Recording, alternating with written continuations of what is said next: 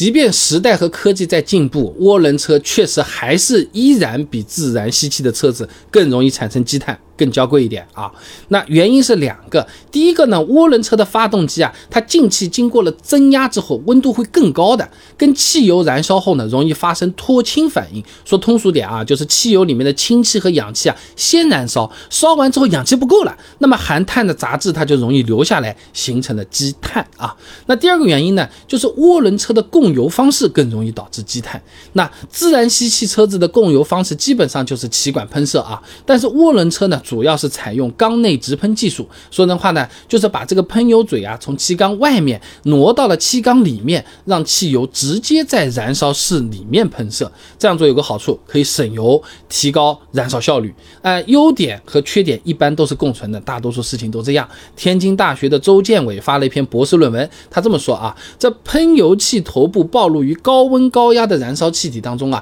会增加喷油器积碳的形成倾向，而且不只是喷油嘴。像进气门、排气门、燃烧室等部位，也会因为缸内直喷技术导致积碳现象比自然吸气发动机更容易出现。比亚迪汽车工程研究院的李传宝等人呢，就拿过一台涡轮增压发动机和自然吸气发动机做对比啊，哎，你看啊，开了四万五千七百五十公里的自吸车啊，喷油嘴基本上没什么积碳，但是行驶里程只有三千五百公里的涡轮车，喷油嘴上面已经有明显可见的积碳了啊。那当然了，这积碳也不是什么炸弹或者是。癌症啊，那那它直接就会让这个车子坏掉，不能开。只是你长期的不清洁，它会导致我们的车况变差。哎，你比方说燃烧室内部的积碳啊，何世全等人在二零零六 APC 联合学术年会上发了一篇论文的，影响直喷汽油机沉积物形成的因素里面，他这么说啊，过多的积碳呢会严重影响直喷汽油机的优点，导致实际压缩比增大。发动机为了减小爆燃，就必须减小点火提前角，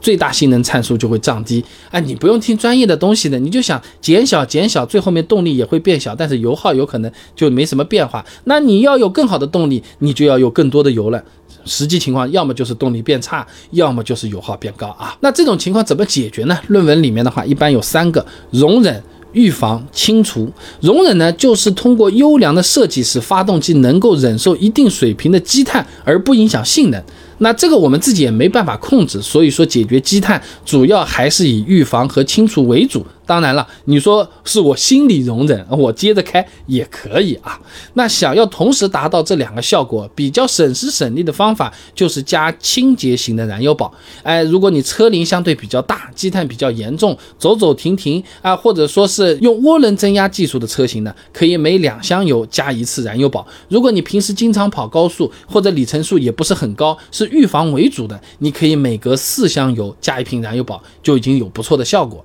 那么加进去之后，燃油宝里面的成分就可以顺着油路去清洁积碳，并且预防新的积碳产生。实际使用的效果，我自己也是做了测试，给视频中这辆开了六年的老车前后加了两瓶燃油宝，平时呢就市区通行，跑完四箱油后呢，可以看到燃烧室内活塞顶部的积碳被清洁掉了一部分。有开涡轮车的朋友想要清洁积碳、恢复动力和和油耗的话，看看我家备胎说车自营品牌的燃油宝，我们的成分用的是。成本相对更高一点，效果也会更好的一种 PEA，哎，它可以更好的解决缸内直喷系统中的积碳，也更加适合涡轮车子来使用。另外，这款燃油宝我们也做过国家级的专业检测，相关指标是符合国家规定的，各位朋友可以放心购买。